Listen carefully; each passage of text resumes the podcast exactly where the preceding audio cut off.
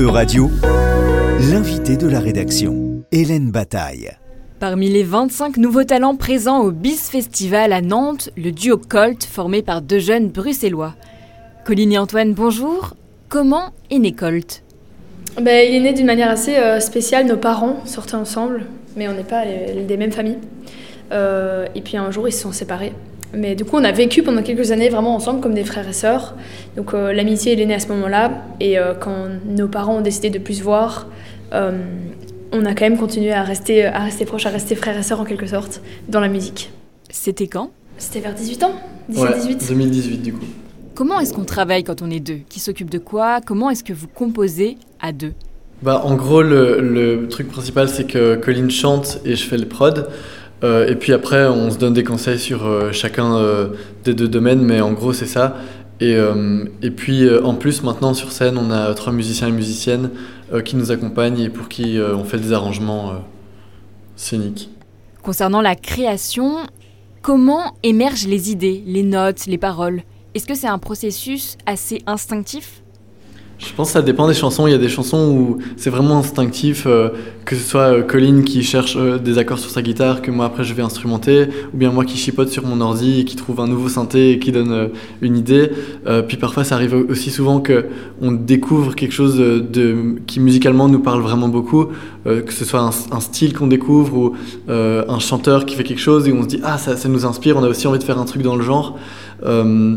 Et, euh, et, pour donner un exemple, là pour l'instant, c'est plus. Euh, il y a beaucoup de choses qui se font dans le, dans le rap nouvelle vague, euh, avec des influences hyper pop et des choses comme ça qui nous inspirent, surtout dans les instrus.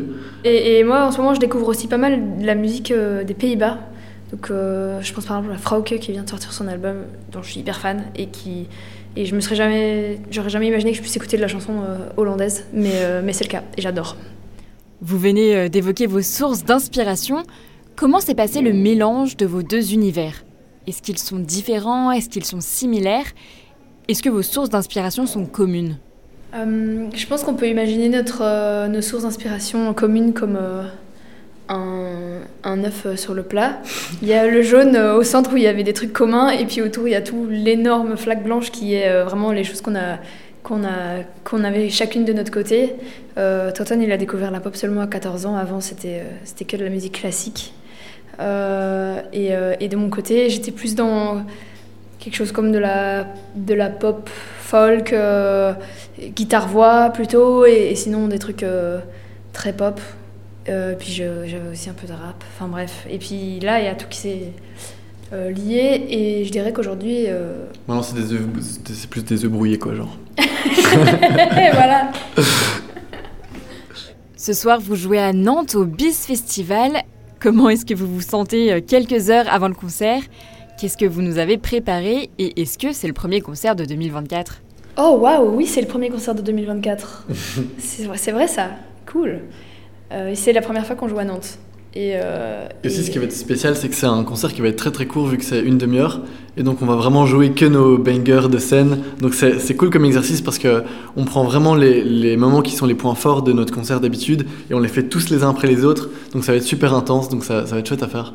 Et surtout que c'est un, un, festival un peu avec des professionnels. Donc, c'est souvent un vrai challenge de jouer devant, devant ces personnes-là qui sont plus critiques. Est-ce que vous vous souvenez de votre premier concert et quelle a été votre évolution depuis? Alors déjà, moi je me rappelle d'un truc, c'est qu'on portait des chemises avec des dragons dessus.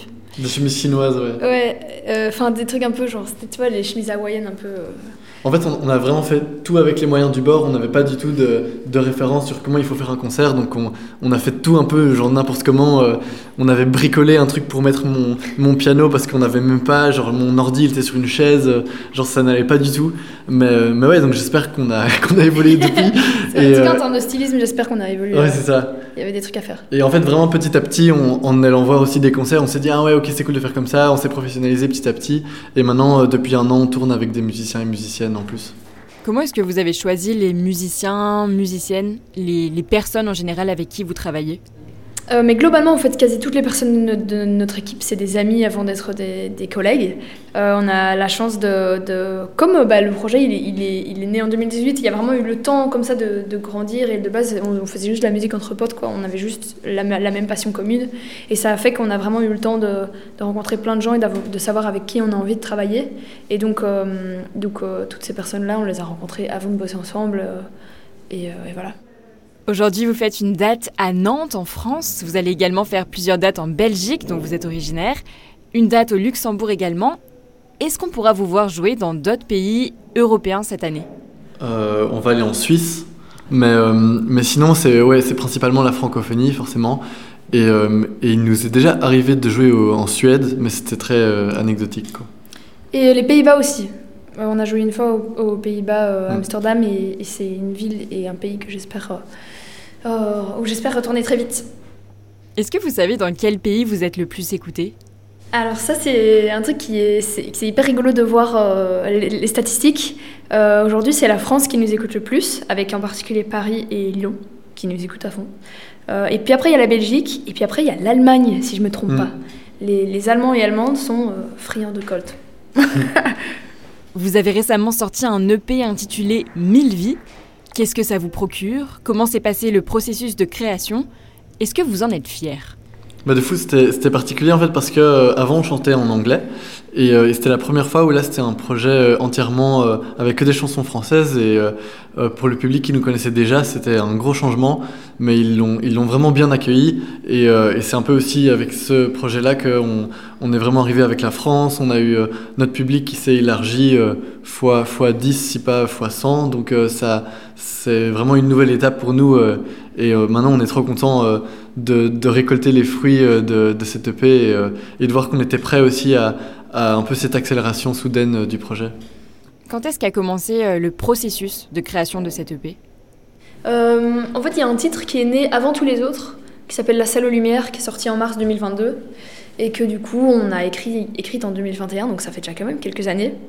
Et, euh, et puis, euh, cette EP-ci, euh, donc Mille vies, on l'a vraiment, on vraiment écrit de manière, euh, je dirais, genre sporadique. Enfin, on a juste écrit plein de chansons et on a pris celle qu'on préférait et le fil rouge il est né euh, après en fait.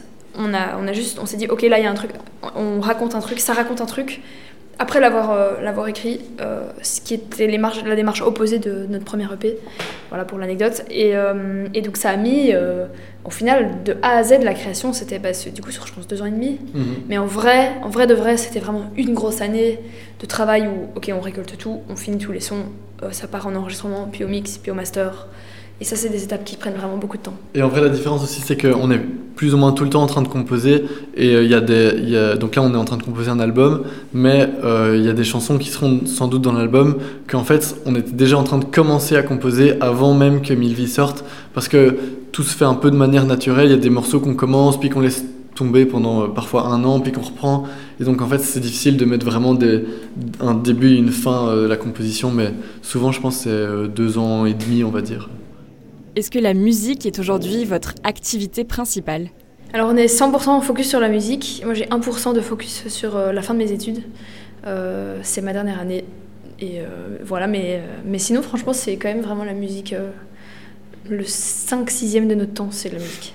Et ouais, moi j'ai fait le conservatoire et euh, j'ai fait donc trois ans euh, l'équivalent de votre conservatoire euh, royal, ça a des noms différents en Belgique.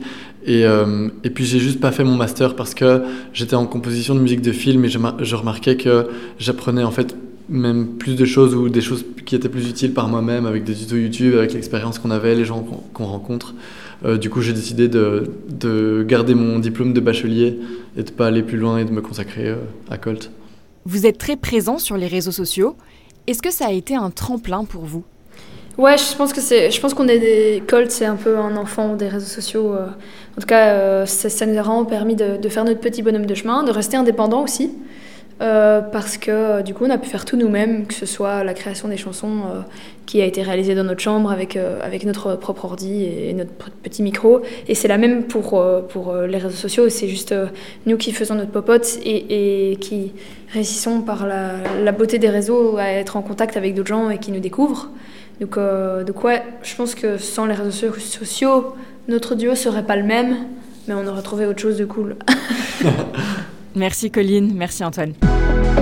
Euradio vous a présenté l'invité de la rédaction. Retrouvez les podcasts de la rédaction dès maintenant sur euradio.fr.